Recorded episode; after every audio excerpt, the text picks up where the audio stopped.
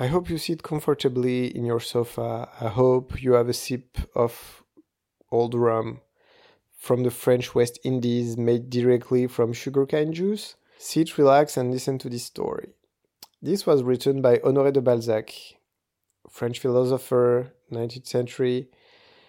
This is something we study in French class for high school for the French baccalaureate. And at the time, 20 years ago, I did not really understand all the wisdom that was inherently available to me to understand the way people work. This is part of a series. I don't know, maybe you can call it a universe, like the Marvel universe. Balzac made a universe of its own where he described thoroughly the life of the people. So to speak, his goal is to describe the human comedy, every fact, every behavior that supports our life, even that we're not even conscious of. And his aim was to describe to us how people were back then, and that enlightens us a lot of how today work. I am trying to make today a summary a summary description. I don't know exactly. I'm going to tell you the story of what's in the book, or at least what I remember. I just finished reading it today, so it's still fresh in my memory. I hope we can have a conversation about that to get together. Whoever you are, just ping me on Twitter, and uh, and I hope we can have a conversation about this book because I hardly find people who are willing to talk with me about those books because these are things you study in French literature right? Or as a philosophy book, but not everyone nowadays with NFTs and so on, everyone is so busy trying to understand what's going to be the next thing to ape rather than trying to understand philosophers that were around for for a couple of years now. Père Goriot is so beginning of the of the 19th century tells us the story of few characters and everything is interlinked First and foremost, let's talk about Eugène. Eugène Rastignac is a young guy coming from the French countryside whose family owns a land just enough to feed themselves and give very, very little money to their elder son, which is Eugene, Eugène, to go to Paris and study law. Quick note here it was very common from nobility, small nobility uh, from the countryside. When I say countryside, is basically non-Paris. I don't say countryside, French province, like could be Normandy, could be the area of Bordeaux, Lyon, wherever. Just to so to speak, you have a small family with a land and it was trying to bring success, so you take one of your uh, kids and sons, actually, by, back in those days, send them to Paris to study law or or to become a doctor, whatever, and it was very common. But you, uh, Eugène had very little money, so he end up. I would say it's a, it's a hostel, which is first in a poor district of Paris back there, back then, where there was no really proper roads uh, that made that that hostel accessible, and which means few things. It means that every time you go out, your outfit would get dirty, and we will see how this part plays a huge part in. Uh, understanding where you stand in society because if you were able to have a horse and the horse was just taking you out of your mansion then your outfit will always be clean because you up on your uh, your horse thingy like two horse and you just sit and then you arrive at destination you up off same clean as uh, as if you were going out of your house. When you don't have access to that basically your shoes and your pants gets dirty and especially manure horse manure that was an indicator that you do not had any money or at least you you walked so, so you did not take horse um, not riding the horse but the horse with the with a small room to sit on the back. And super interestingly that was a social attribute that distinguished people who had the money from people who do not have the money. So let's go back to our Eugene. Eugene arrived at this small mansion and Balzac described thoroughly what the, the, the not the mentioned hostel, what the hostel looked like. 14 people, out of which there is Le Père Goriot, that character, we are going to talk about it. A couple that is uh, actually acting bizarre. Huge, tall, strong guy with actually red ha- red hair and a peruk, so fake hair on the top. The owner of the hostel and her assistants, and a friend of Eugene who is studying medicine, uh, uh, Bianchon, and girl which is I don't know I think in her in her twenties and her aunt which are going also to play part in this in this. So the, the girl name is Victorine, and I am going to talk about them later on. The hostel is uh, bad.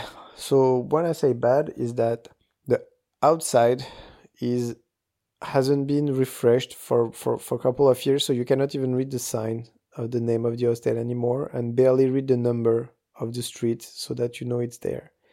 And the the garden hasn't been taken care of properly and there is just a branch which is green but not green because it's the color green because of uh, birds poo that colored the bench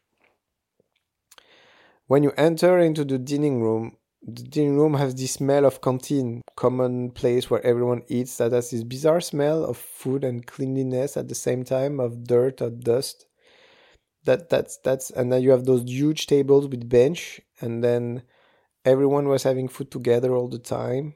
Uh, people barely had uh, milk to add on the coffee and so on.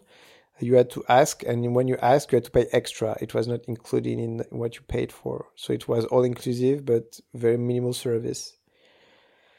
When you enter the, the, the rooms themselves, so they were split between uh, different floors and size of room and depending on which room you were basically you were the, the richest or the poorest guy so i will not talk about the currency here because even for me it doesn't make much sense but just for you to understand it's cheap and among the cheap price you had also you can distinguish between one bedroom but that's it and you had to just wash your, your yourself with a, a bucket of water.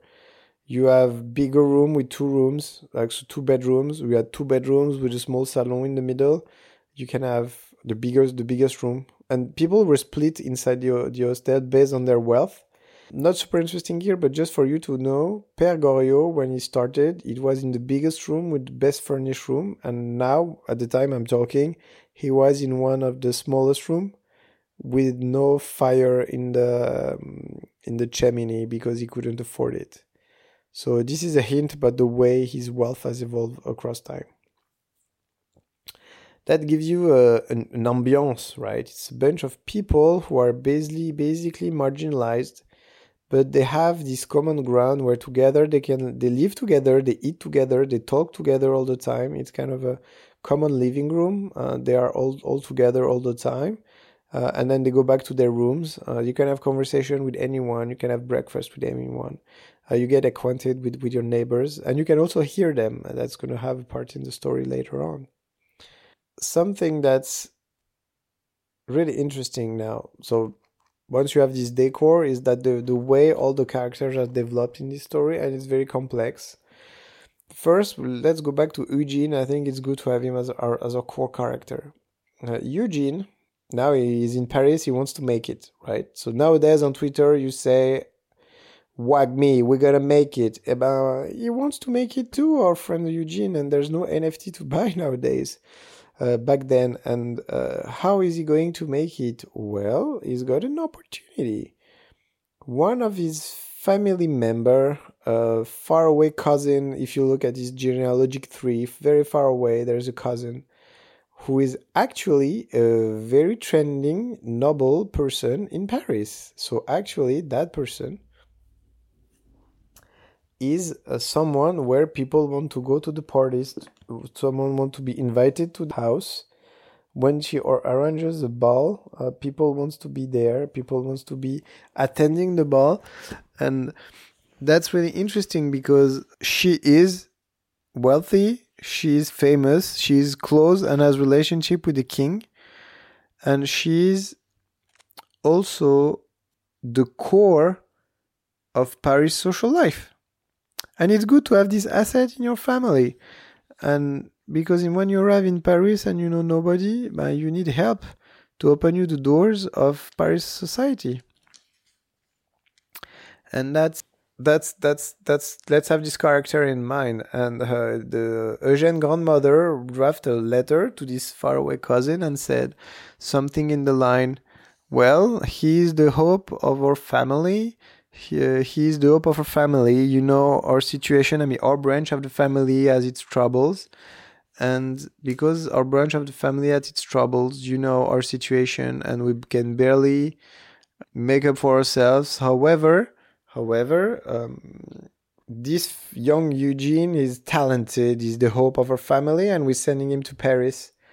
And we're asking for your sponsorship. So I would say mm, parrainage, marrainage. I mean, uh, help him out, be the be the patron, uh, right? Uh, help help him out understand the life in Paris. Introduce him to the right salon, uh, which is where people invited each other all the time to their salon, organizing gathering balls and so on and that's basic that's basic a letter and obviously i forgot to mention the name of the lady because i forgot so i opened the book and it's uh, la vicomtesse de beauséant. So the young guy has his letter and he's um, he's exploring the parisian life. At some point i don't remember exactly how that happened. He meets a woman who is la comtesse de la comtesse de Restaud. Beautiful woman, super nicely dressed, um, magnificent dress, magnificent outfit, very nice fancy house in a fancy neighborhood. Of course, always move me ho- with horses, never two times the same dress, wearing beautiful jewelries. Very, very beautiful woman, um, in the know, uh, very well educated. So at that time, no no jobs, um, but uh, she was receiving and playing her part in the political life by receiving, organizing salon and so on. And he met that woman, and our friend Eugene, coming from our province française, completely fa- falls in love with that with that character. His heartbeat starts sweating really into into that that that woman and that woman completely uh, haunts his thoughts haunts his uh, his uh, dreams. And so our friend Eugene basically he is in love with someone who is actually out of reach and no idea how he has, he's going to seduce that that that person la, la comtesse de, de Restaud um, bon. Let's say fair enough so Eugene is in love at this point, and he's trying to find his way through the Parisian society, open the doors of salon and balls to meet new people and to especially meet that uh, that countess. In the meantime, a few developments on uh, our characters.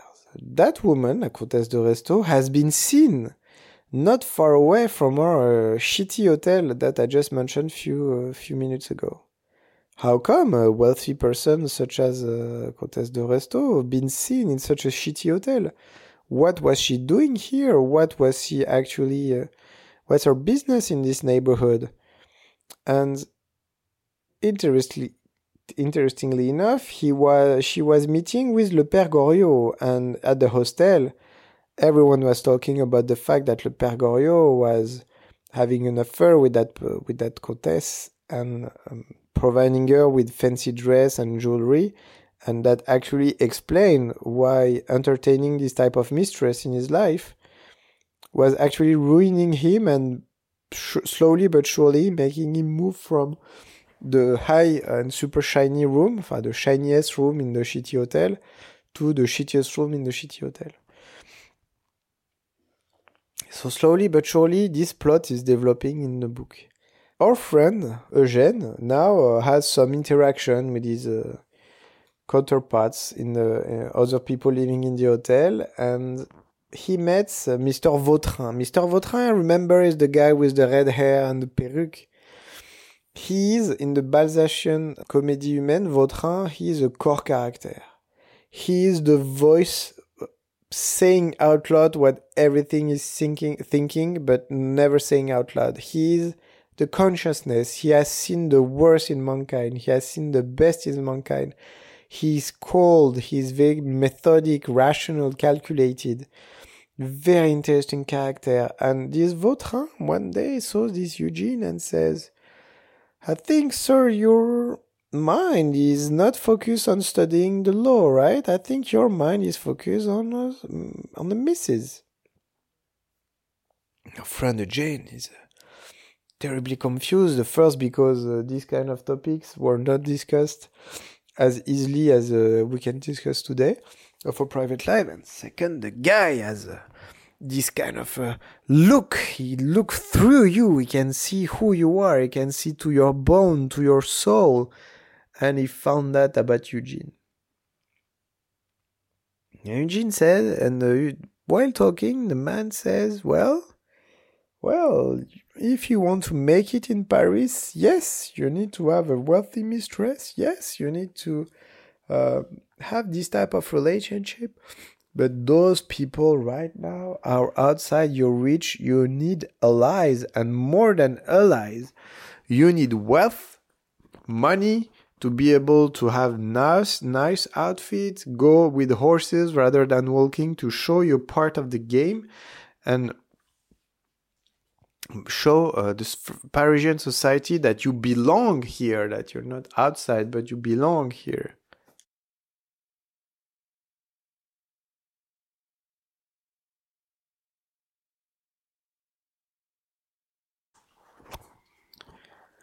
And let us leave our friends here at this conversation. I think it was a breakfast where the Vautrin says to Eugene, I know, I know how you feel. And Eugene feels confused. He's in between those feelings, the gentle love that's starting to, to rise in his heart. And then the information provided by Vautrin that if you want to make it in Paris, you need to appear. I mean, you need to fake it until you make it and you need money to do so.